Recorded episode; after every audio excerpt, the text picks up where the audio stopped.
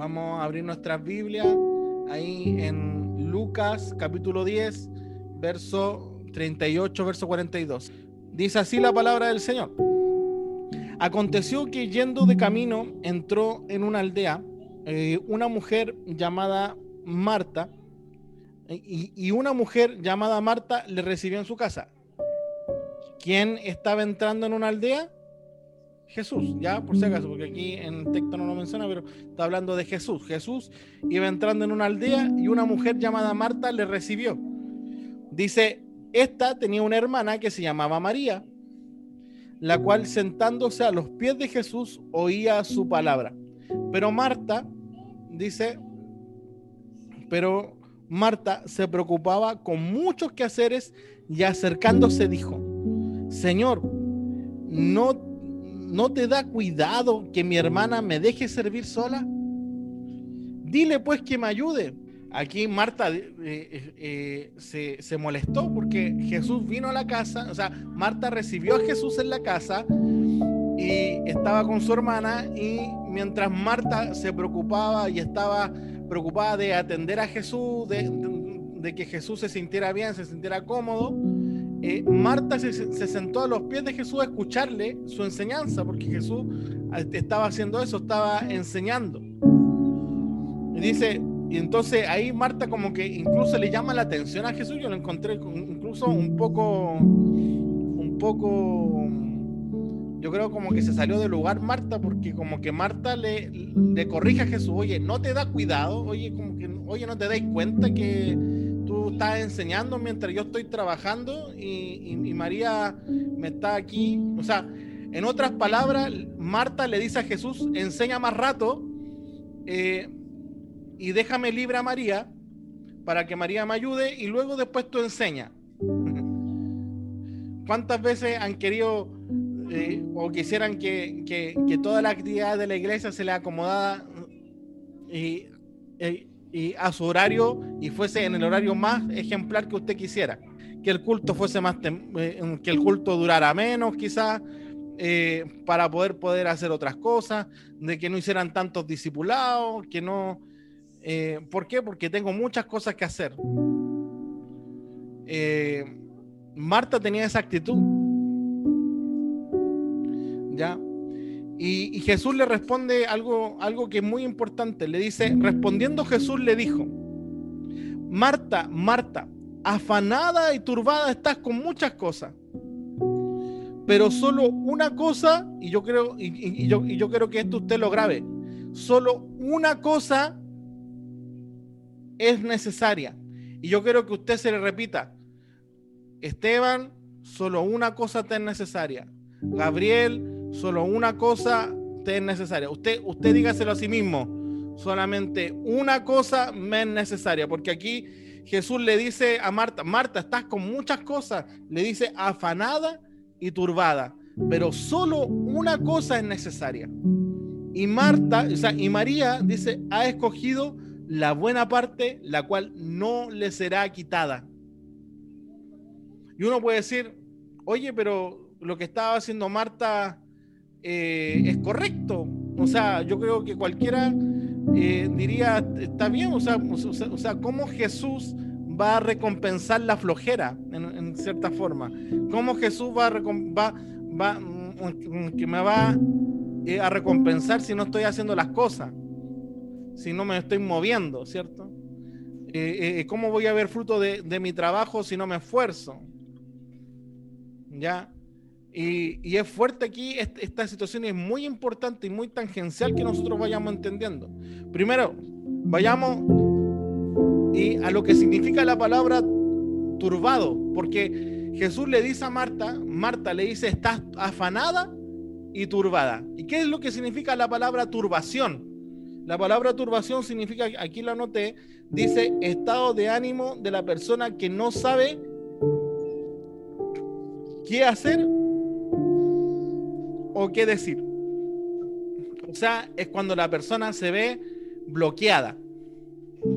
¿Cierto? Ve que son tantas cosas, se bloquea, algunos, algunos corren en círculo y se hacen bolitas, otros salen arrancando, otros se quedan ahí paralizados porque en realidad no saben por dónde empezar, ven, ven las, cosas que tienen que hacer o los problemas incluso, porque no están solamente las responsabilidades, los problemas, las situaciones, lo ven tan grande que se paralizan. La turbación genera una parálisis. La turbación genera una parálisis espiritual en nuestra vida. ¿Han visto personas paralizadas? No pueden hacer nada. Y espiritualmente una persona turbada queda paralizada. Queda paralizada. Dice la, la, la definición de afán porque le dice afanada y turbada, ¿cierto? Afán, deseo intenso que mueve a hacer eh, alguna cosa. O sea, lo peor que tú puedes tener es sentir aquí el deseo de, tener que eh, sentir el peso y la carga de que tienes que estar haciendo muchas cosas, pero que a la vez te, te das cuenta que no estás haciendo o, pareciera que no estás haciendo nada o pareciera que no hay fruto, o sea que estás haciendo, pero todavía como que, no sé, ves que son tantas cosas que avanzas con una y te quedan 10 más. Avanzas con otra y se te multiplican más las cosas. Entonces, la peor mezcla es una persona afanada y turbada. Porque la persona afanada es, que tiene un deseo de hacer algo, de hacer algo, y, y se mete en eso y está en eso, está en eso, está en eso, está haciendo cosas. Pero la persona turbada más encima está desanimada. Porque ve que no puede hacer todas esas cosas. ¿Me entiendes? Entonces, tanto el afán como la turbación son malos y mezclarlos es peligroso, es una mezcla letal. ¿Ya? ¿Qué es lo que nos habla la Biblia acerca del afán?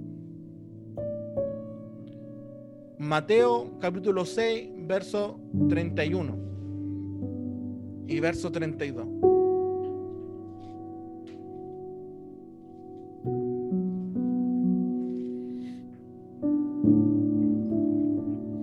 Mateo capítulo 6, verso 31 y verso 32. Yo conozco a mi iglesia, yo conozco a mi hermano y yo sé que muchos están afanados y están turbados. Yo sé que muchos están dentro de esta situación. Es importante que nosotros podamos discernirla y podamos entender.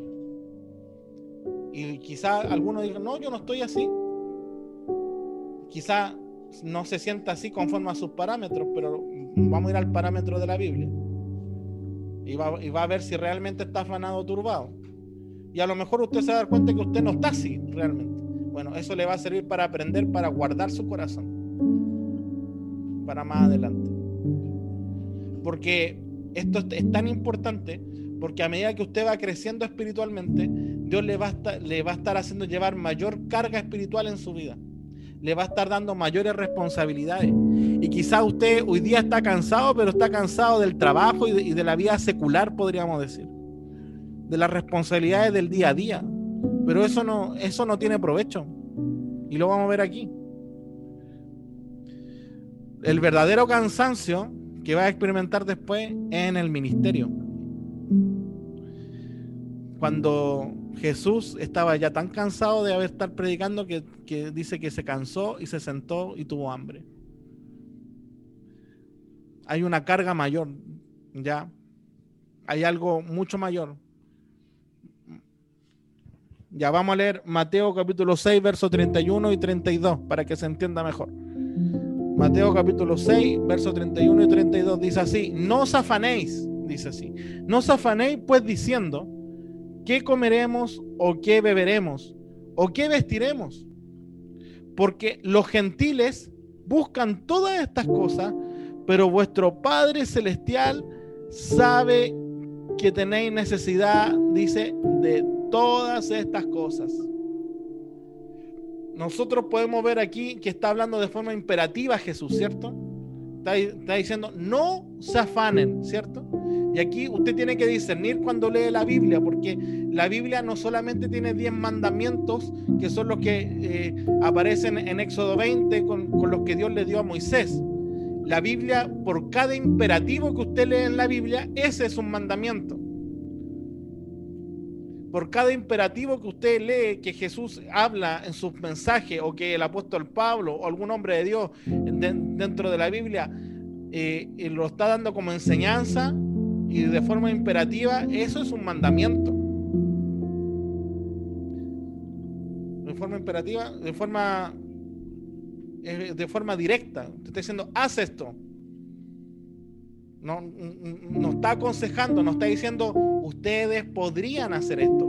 O, Jesús no dice, traten de no afanarse. No, no dice eso, ¿cierto? Lo dice de forma imperativa y directa. No se afanen. Entonces, cuando lo dice así, usted va a discernir que es un mandamiento. La Biblia tiene mandamientos y tiene consejos. Ahí usted, usted va una vez que va conociendo la palabra, se va a dar cuenta que hay mandamientos y hay consejos. Hay cosas que se aconsejan, que usted tiene que evaluar, pero hay cosas que se mandan. Entonces, si entendemos que afanarse es un mandamiento, o sea, no afanarse es un mandamiento, entonces afanarse es pecado. Y es por eso que el, el estar afanado y turbado es un pecado peor todavía. Y esto yo no lo digo para condenarle, hermano, sino para que entienda de que si usted vive una vida afanada, si usted está viviendo una vida afanada, no espere estar dando un buen fruto o tener una relación sana con el Señor. Porque aquí Marta, en, en el texto que leímos, Marta conocía de Jesús. Marta tenía a Jesús en su casa. O sea, estamos, si comparamos la casa a nuestro corazón, está simbolizando a una persona que tiene a Jesús en su corazón, o sea, que es cristiana, que es un hijo de Dios, pero que se está afanando. O sea, que tiene a Jesús en su corazón, pero está pecando. ¿Me entiendes? Entonces, cuando hay un problema ahí, eh, tu relación con Dios se empieza a afectar y vamos a ver por qué a lo mejor es bastante obvio para algunos, pero mira, lo vamos a ver conforme a la palabra. ¿Y cómo la palabra lo dice? Mira, vamos a Juan 14.1. No se turbe vuestro corazón. ¿Creéis en Dios? Creed también en mí. ¿Cuál es la razón de la turbación? Eh, eh, eh, ¿Cuál es la raíz del afán? ¿Por qué Jesús dice, creed, no se turbe, pero crean? Ahí nos está diciendo que hay una raíz que es el, afán. Y esa raíz es la incredulidad. Por eso que dice, no se turbe su corazón, sino que crean. ¿Por qué? Porque creyendo echan fuera toda turbación y todo afán de su vida. Y es por eso que los gentiles buscan esas cosas, porque no creen en Dios, no creen en las promesas de Dios. No tienen un Dios que les sustente. Entonces ellos se preocupan por todas las cosas y se afanen y se apuran y tratan de tener las cosas rápido, no tienen paciencia. Hoy día existe el mundo del microondas que quiero todo rápido, ya, ya, con ansiedad, ¿cierto? No soy capaz incluso de esperar los procesos de Dios. Y quiero que Dios incluso haga una obra y me dé las cosas así de una. Eso es afán, ansiedad. Pero nosotros tenemos un Dios que, tiene, que es soberano, ¿cierto? Un Dios que tiene el control. Nosotros hemos rendido nuestra vida a Él. Entonces, la raíz de esto es la incredulidad. ¿Y qué es lo que habla la Biblia de la incredulidad? Vamos a ir a Hebreos capítulo 3, verso 12.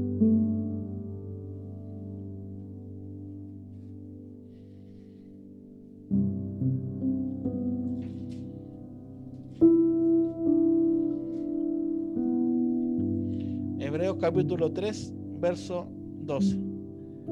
Dice así, mirad hermanos, en otras palabras, pongan ojo hermano, atento ahí, mirad hermanos, mirad hermanos que no haya en ninguno de vosotros, dice, corazón malo de incredulidad, para apartarse del Dios vivo. Wow. Entonces, la incredulidad que hace, la, incredulidad contamina tu corazón. La incredulidad te hace tener un corazón malo delante de Dios. ¿Y qué es lo que habla la Biblia en Proverbios? Dice, sobre toda cosa guardada, guarda tu corazón, porque de él mana la vida. ¿Y cómo yo sé cuando el afán empieza a tomar control? Otro, otra forma cuando yo sé que el afán empieza a entrar a mi corazón y me empieza a contaminar es porque el afán empieza a romper tu comunión con Dios. Porque, porque ¿qué es lo que estaba pasando con Marta? Estaba tan afanada y tan turbada que no estaba escuchando a Jesús. Entonces tú puedes estar sentado aquí, puedes estar eh, conectado, pero tu mente estar en otro lado. Estar viendo cómo va a solucionar el, más rato o qué va a cocinar ahora a la hora de almuerzo. Estás pensando cómo va a solucionar esto mañana, el otro día. Entonces, eh, eh, eso te empieza a sacar porque ya no tienes comunión con Dios y eso contamina tu corazón, ¿cierto? La incredulidad contamina y eso es lo peor. La palabra dice que el justo por la fe vivirá. Entonces, ¿qué es lo que si la fe produce vida en el justo, si la fe produce vida en el cristiano, ¿qué es lo que produce la incredulidad? Por consiguiente, muerte. muerte. La incredulidad va a matar tu vida. Hermano, si usted continúa afanado, continúa turbado, usted está en una cuenta regresiva para morir espiritualmente. Y es por eso que Jesús fue tan duro ahí al momento de hablarle a Marta.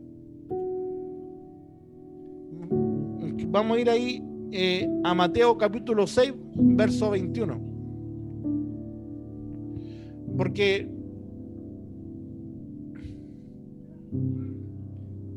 No, antes de, Mateo 6, 21, perdón, perdón. Vamos a ir a primera de Samuel, capítulo 15. Porque como decía, Marta tenía a Jesús ahí, pero Marta no estaba escuchando a Jesús.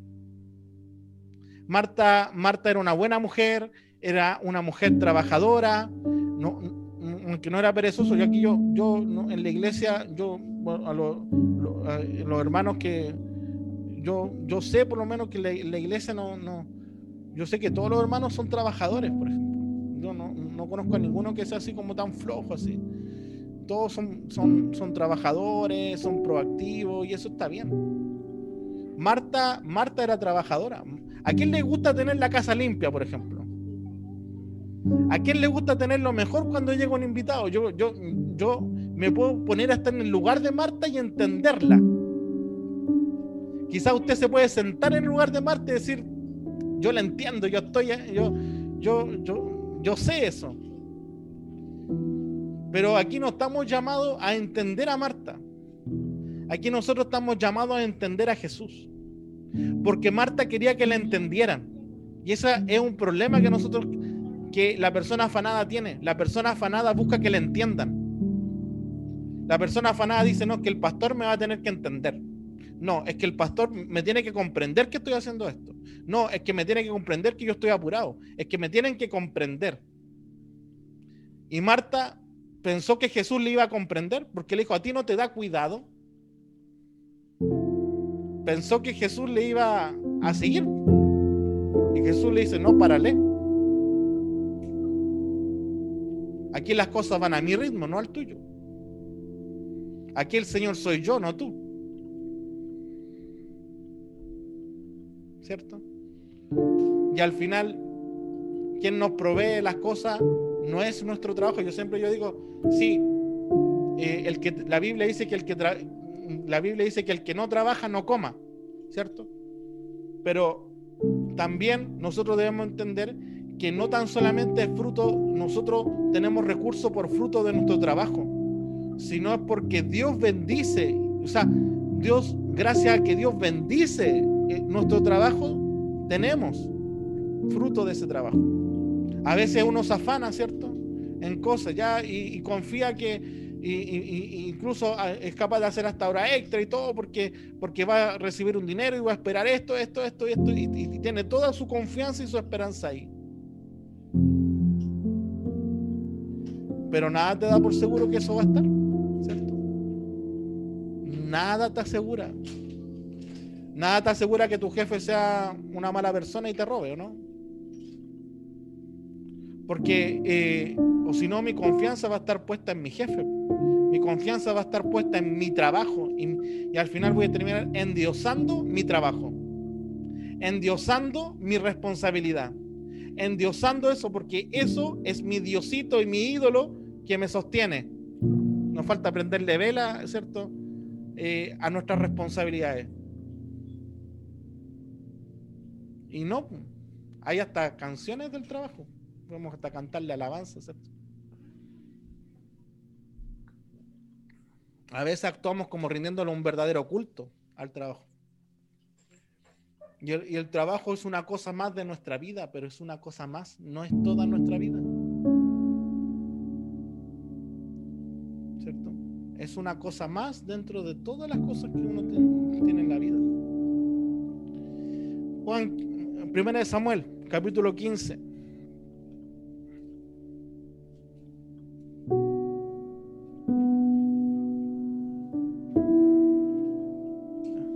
Samuel, capítulo 15, eh, versos 22, verso 22. Primera de Samuel, capítulo 15, verso 22. Dice así. Y Samuel dijo, ¿se complace Jehová tanto en los holocaustos y víctimas como en que se obedezca a las palabras de Jehová? Ciertamente el obedecer es mejor que los sacrificios y el prestar atención que la grosura de los carneros. Porque pecado de adivinación es la rebelión y como ídolo la obstinación. Por, por cuanto tú desechaste la palabra de Jehová, Él también te ha desechado para que no seas rey. Ahí genera, ahí habla la verdadera consecuencia que genera el afán, porque el afán termina con que tú ya no prestas atención a lo que se está hablando, no prestas atención a las instrucciones que, que te está dando el Señor. No presta, la, la Biblia dice orad sin cesar, ¿cierto? Y yo siempre yo les he enseñado a los hermanos, usted puede orar cuando va en la micro, usted puede orar cuando está lavando los platos, usted puede orar mientras se está bañando, y yo, usted puede orar en todos lados mientras está haciendo las cosas.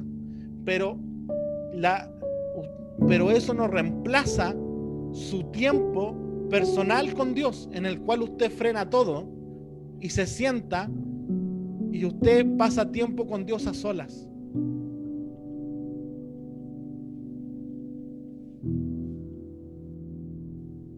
Porque la oración no es solamente un, monólogo en el que yo hablo, hablo, hablo, hablo, hablo.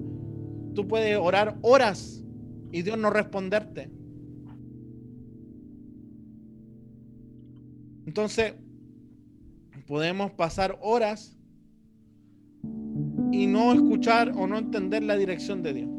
¿Por qué? Porque nuestro corazón está afanado. Cuando hay afán, no discernimos la voluntad de Dios es como hablarle a una pared, porque nuestro corazón está distraído. Y dice que el prestar, el, cuando nosotros no prestamos atención, si usted leyó ahí con atención, leyó ahí el verso 23, dice que, la, dice que revelarse es, lo mismo que, que hacer brujería, dice como pecado de adivinación es la rebelión. O sea, cuando usted se revela, cuando usted es desobediente, es lo mismo que usted hubiese hubiese hecho brujería. Es lo mismo para Dios.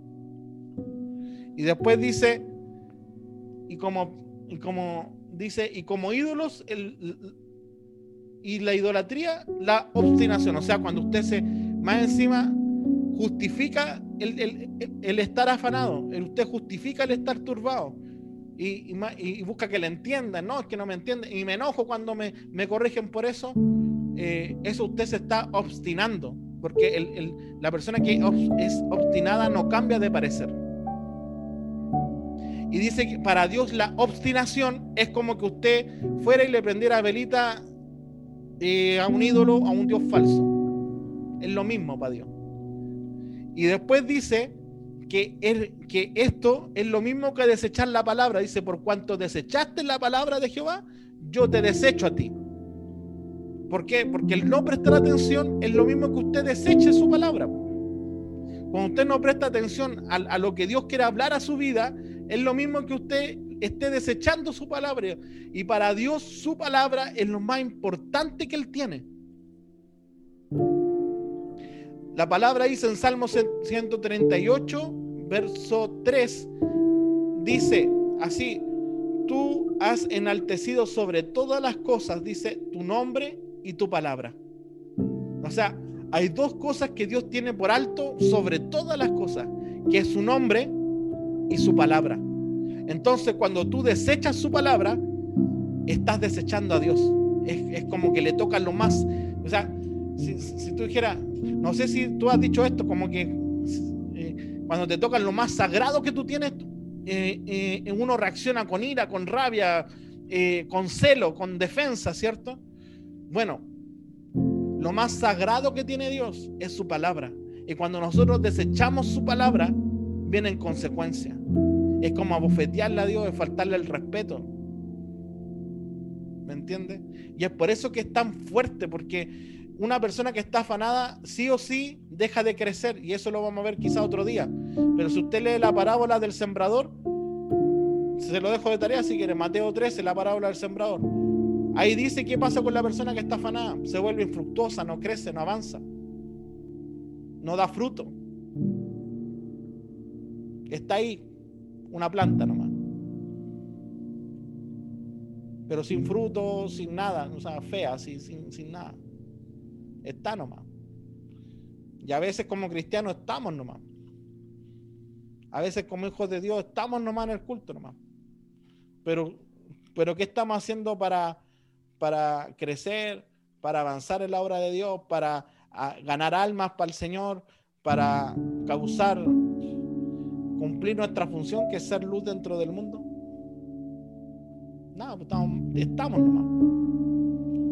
Entonces, ese es el problema, porque eh, estamos afanados y vamos, mira, y vamos a hilar más profundo todavía, porque estamos diciendo que esto es un tema del corazón, porque contamina el corazón, ¿cierto? Contamina el corazón. Entonces, la palabra dice, vamos a ir a Mateo capítulo 6.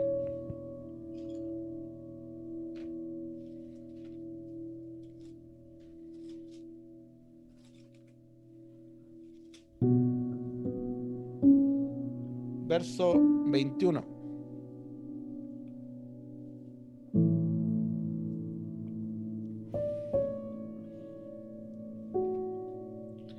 Mateo capítulo 6, verso 21. Dice así, y es un versículo bien conocido, no sé si usted lo conocía, pero dice así, porque donde está vuestro tesoro, allí estará también vuestro corazón. ¿Y qué tiene que ver esto con el afán? Mucho.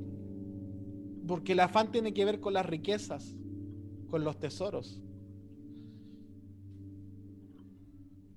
con lo que es importante para mí, porque el tesoro no siempre es una riqueza, un dinero, pero el tesoro simboliza lo que es importante para ti.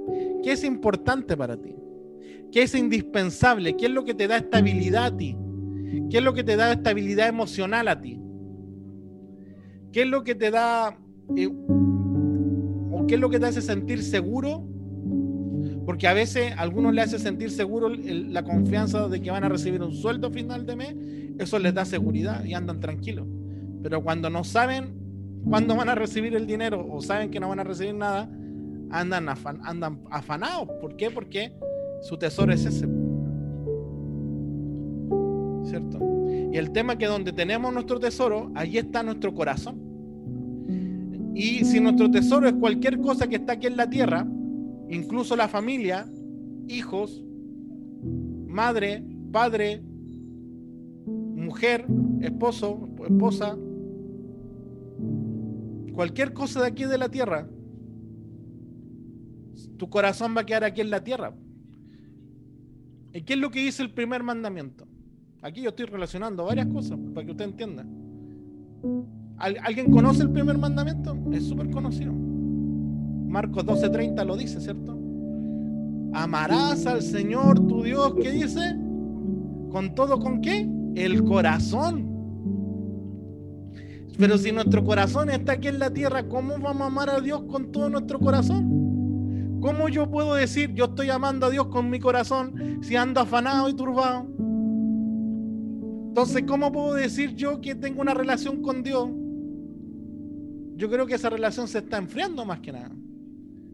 Menos mal que el Señor cuando, cuando Marta estaba afanada y turbada, Jesús no se fue de la casa, ¿cierto? Jesús se quedó ahí esperando porque Él tiene misericordia y qué bueno que cuando nosotros hemos andado afanados y turbados, Dios nos aleja de nosotros y eso, y eso muestra su amor y su misericordia. Porque Él espera que nos volvamos y nos arrepintamos. Pero no significa que Él, se, que él sea golpeado, o sea, que, que, que, sea grave lo que estamos haciendo. Eso, eh, eso, eso, eso no le baja la gravedad. Eso solamente muestra su misericordia porque Dios nos ama. Pero no abusemos de su misericordia. Aprovechemos la misericordia para poder arrepentirnos, ¿cierto? Aprovechemos la oportunidad que Dios nos da para cambiar. Entonces, en donde está mi tesoro. Entonces, la pregunta es, ¿cuál es mi tesoro? ¿Qué es lo que te genera preocupación? ¿Qué es lo que te hace sentir feliz? ¿Qué es lo que te hace sentir realizado? Es tiempo de arrepentirse, de, analizar nuestro corazón. Es tiempo de ver en qué estamos. Porque mira, y, volvemos a lo que Jesús le dijo a Marta. Le dijo, una cosa es necesaria. En otras palabras, lo que, lo que a ti te preocupa no es importante, Marta. ¿Cuántas Martas quizás hoy día Dios le está diciendo, oye, lo que a ti te preocupa y te está quitando el sueño no es importante?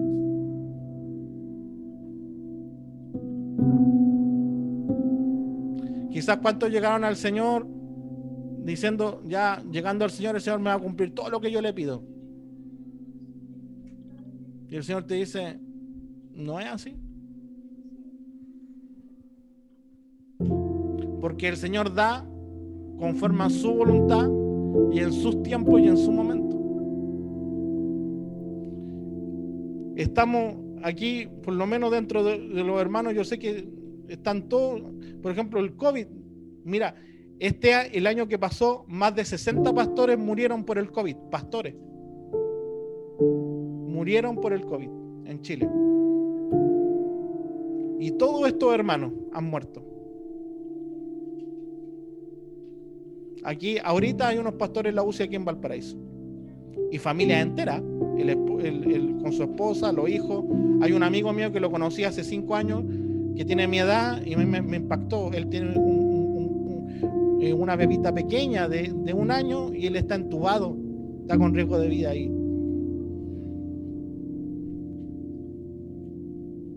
Entonces, lo que nosotros tenemos, si no nos hemos enfermado incluso, si, si tenemos lo que tenemos, si, usted tiene un trabajo ahora, porque incluso cuánta gente le han despedido de sus trabajos. Si usted tiene un trabajo, si usted tiene algo, si usted tiene que comer incluso, es gracias a Dios. Que usted tenga un baño, hermano, es gracias a Dios. Hay hermanos que ni siquiera tienen baño.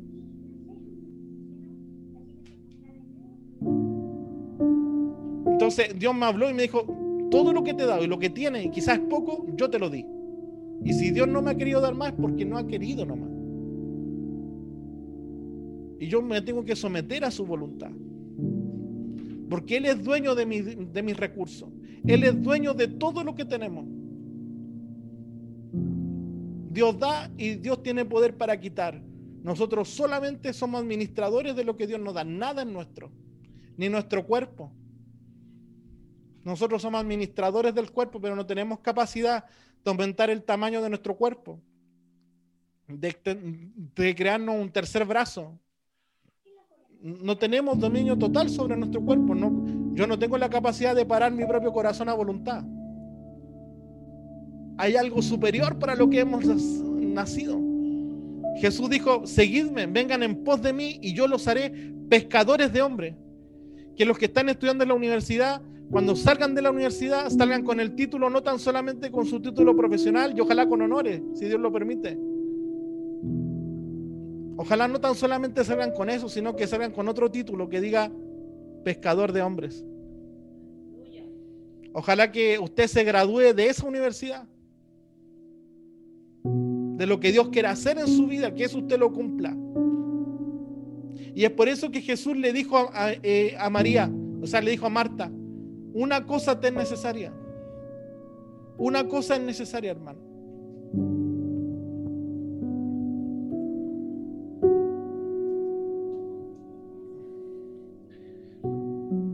¿Qué cosa es necesaria? Vamos a verlo en la palabra, aunque la Biblia lo dice. Filipenses, capítulo 3. ¿Cuántos concuerdan conmigo que el apóstol Pablo era un hombre ocupadísimo? Dice que trabajaba en el Señor de día y en las noches trabajaba vendiendo carpas para poder sustentarse, porque él, él trabajaba igual. El apóstol Pablo. Filipenses. De hecho, el apóstol Pablo dice que él tenía la preocupación sobre él de todas las iglesias. Él estaba preocupado de todas. Entonces yo no sé cómo tenía espacio para poder tener comunión, para no descuidar su comunión con Dios. Porque la mucha ocupación muchas veces te hace descuidar de la, de la comunión con Dios. Incluso puedes estar ocupado en la obra y descuidar tu comunión con Dios. Filipenses capítulo 3, verso, dice, eh, Filipenses capítulo 3, verso 13. Dice así, hermanos, yo mismo no pretendo haberlo ya alcanzado. Pablo, hablando aquí. Pablo ya aquí, ya viejo, ya habían pasado ya casi 30 años de, de que él ya se había convertido. Este era un Pablo anciano. Dice, hermano, yo mismo no pretendo haberlo alcanzado. Pero una cosa hago, dice. Imagínate. Para mí que Pablo me diga una cosa hago, que uno sabe que Pablo hizo muchas cosas, pero Pablo se centraba en una. Y dice así, una cosa hago, olvidando ciertamente lo que queda atrás y extendiéndome a lo que está delante. Prosigo a la meta, al premio del supremo llamamiento de Dios en Cristo Jesús. Una cosa hay que hacer. A Pablo la mucha ocupación no le nubló su objetivo. Y muchas veces la mucha ocupación nos nubla o nos hace olvidar nuestro objetivo, nuestro propósito. ¿Para qué tú naciste? Tú no naciste para ser eh, padre de familia, tú no naciste para ser eh, eh, un ingeniero o un profesor o algo así.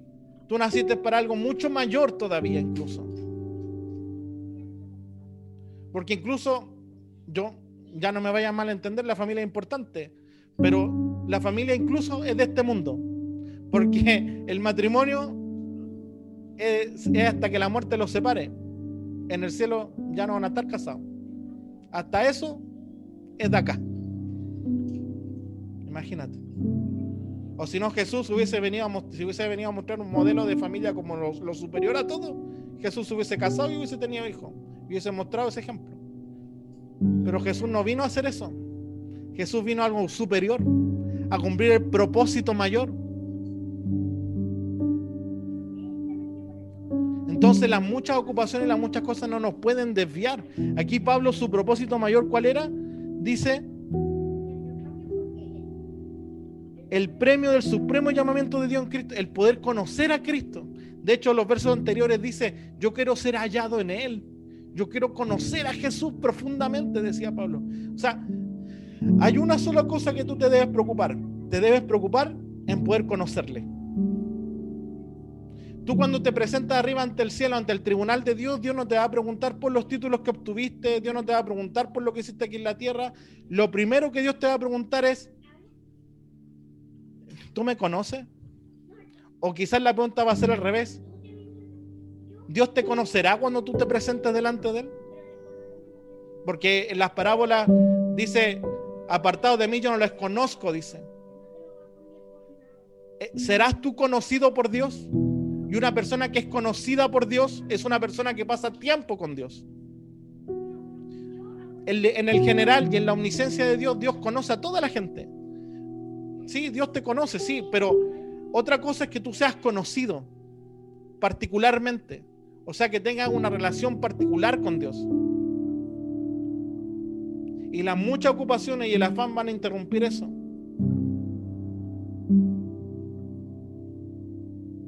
Entonces, por eso que Pablo, a pesar de que tenía muchas cosas, él no, no, olvidaba algo. Y su objetivo era ser conocido por Dios. Su objetivo era llegar al final del día y que Dios le diga buen siervo y fiel. Ser hallado fiel. Vamos a otro versículo. Vamos a David. Salmos capítulo 27.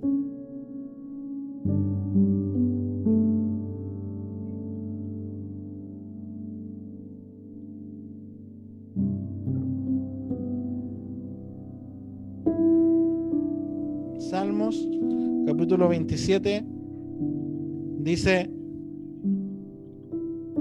mira, mira, leámoslo desde el 1 hasta el 4. Dice así, Jehová es mi luz y mi salvación. Este es David hablando. ¿De quién temeré? Jehová es la fortaleza de mi vida. ¿De quién, de quién he de atemorizarme? Cuando se juntaron contra mí los malignos, mis angustiadores y mis enemigos para comer mis carnes, ellos tropezaron y cayeron. Aunque un ejército acampe contra mí, no temerá mi corazón. Y aunque contra mí se levante guerra, yo estaré confiado. Ya hasta ahí nosotros estamos claros, ¿cierto? David está hablando de un escenario de guerra, de que su vida está en riesgo, de que lo quieren matar y son muchos los que son sus enemigos, ¿cierto? Eso está diciendo. Pero después como que cambia drásticamente la escena. En el verso 4 dice, una cosa demandada a Jehová. Y vuelve a decir una cosa. Y dice, esta buscaré. Que esté yo en la casa de Jehová todos los días de mi vida para contemplar la hermosura de Jehová y para inquirir. La palabra inquirir significa investigar, conocer. Para conocer en su templo, para investigar. En otras, en, otras palabras, aquí David está diciendo, sí, me buscan para matarme, son muchos mis enemigos, eh, estoy en peligro, pero eso no me interesa. Dice, eso no me interesa. Dice, lo que me interesa es estar en su templo todos los días para contemplar su hermosura. En otras palabras, David dice, yo sé, me quieren matar, tengo esto. O sea, David, lo que tenía David era una situación tan grave, un peligro tan fuerte, que era para quitarle el sueño. Pero David dice, bueno, pero a mí me interesa, a mí eso no me interesa, a mí me interesa que Dios me conozca, yo quiero estar en Él, quiero buscarle. Entonces, eso es lo que, es lo, es lo que debe primar.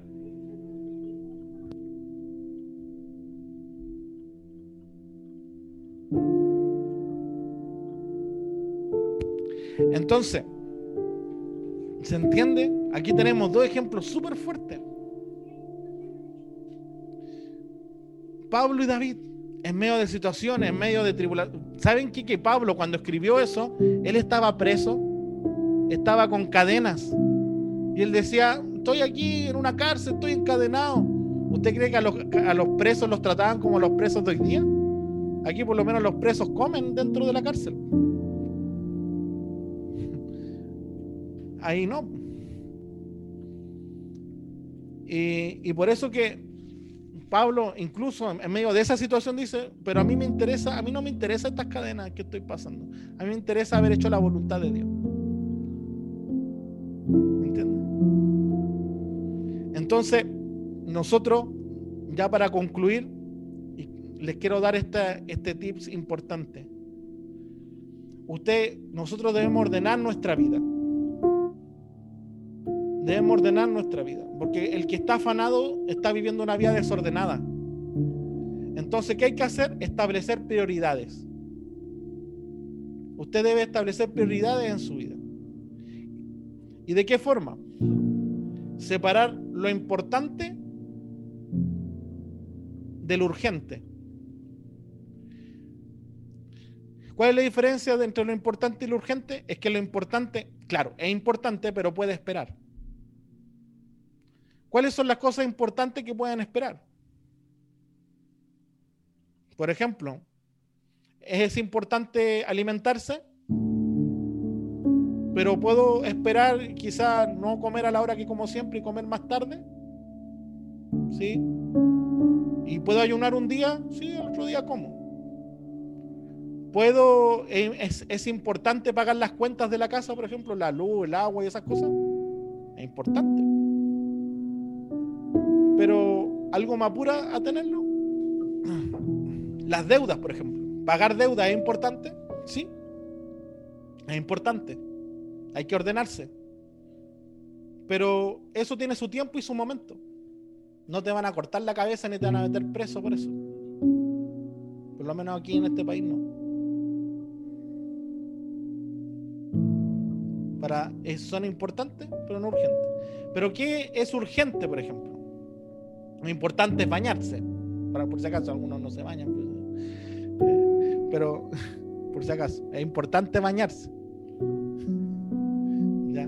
Importante tener una casa. Importante si usted tiene hijos, y tenerle las cosas que necesita, ¿cierto?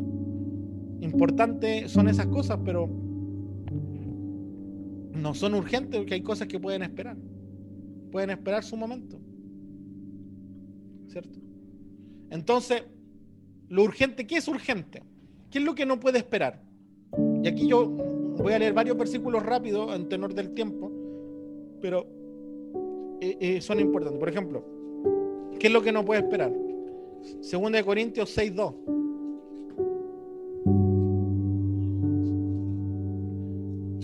Segunda de Corintios 6.2 dice, porque dice, en tiempo aceptable te he oído y en día de salvación te he socorrido he aquí ahora el tiempo aceptable, he aquí ahora el día de salvación. O sea, ¿qué es lo que no puede esperar? La salvación.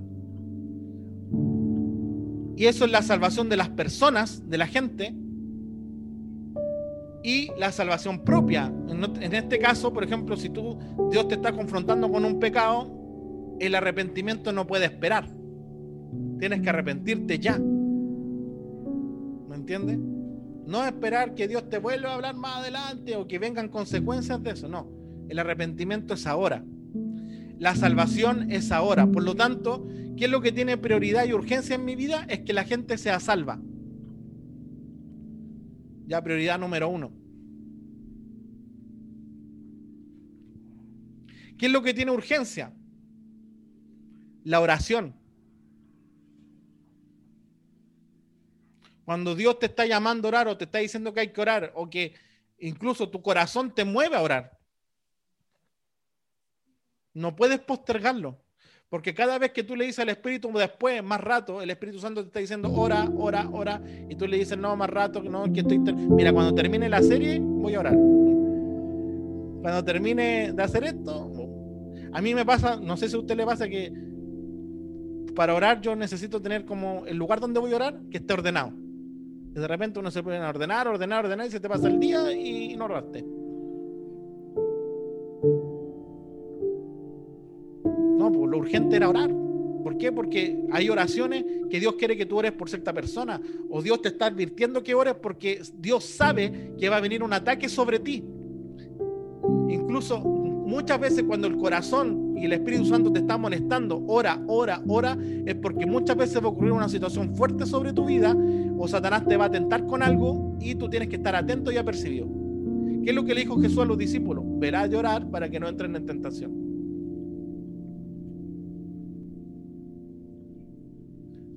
¿Qué es lo que tiene prioridad? La palabra, eso ya lo dije en delante. El, estudiar la palabra, el alimentar tu vida espiritual. Eso tiene prioridad. Jesús dijo, yo soy el pan de vida, el comer, el alimento, la, palabra es, si tú no comes te morís. Entonces, la palabra es vital.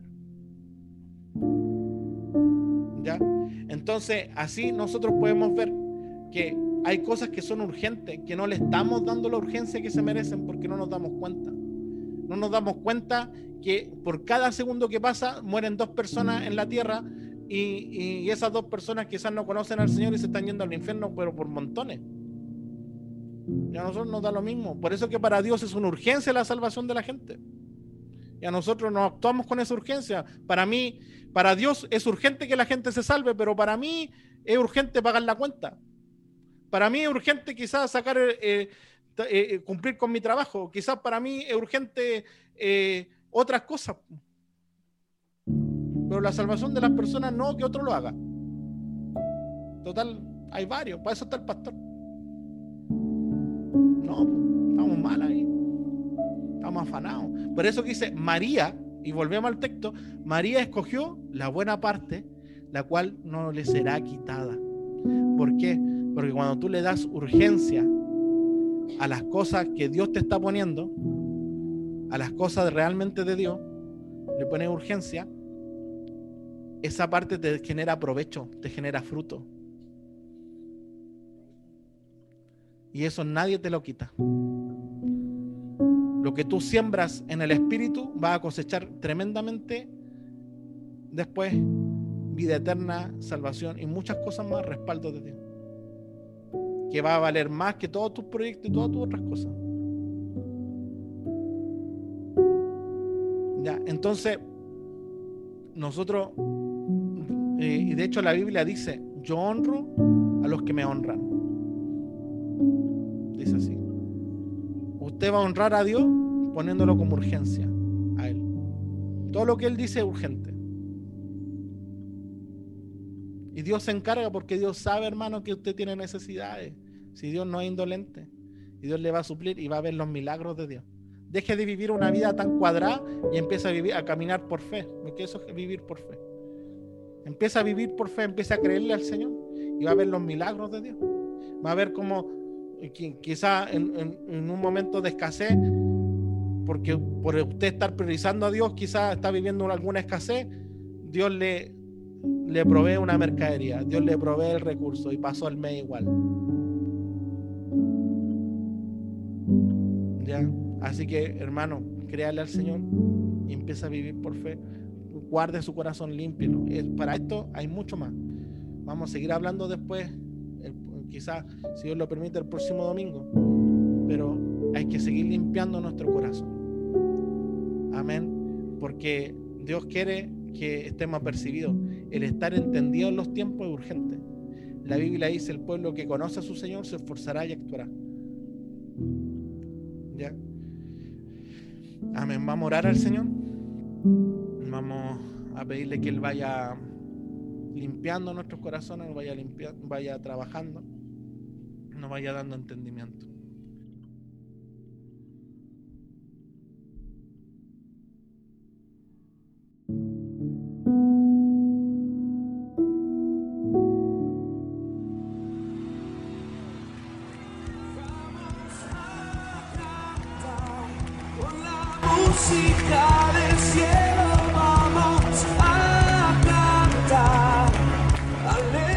Te bendiga.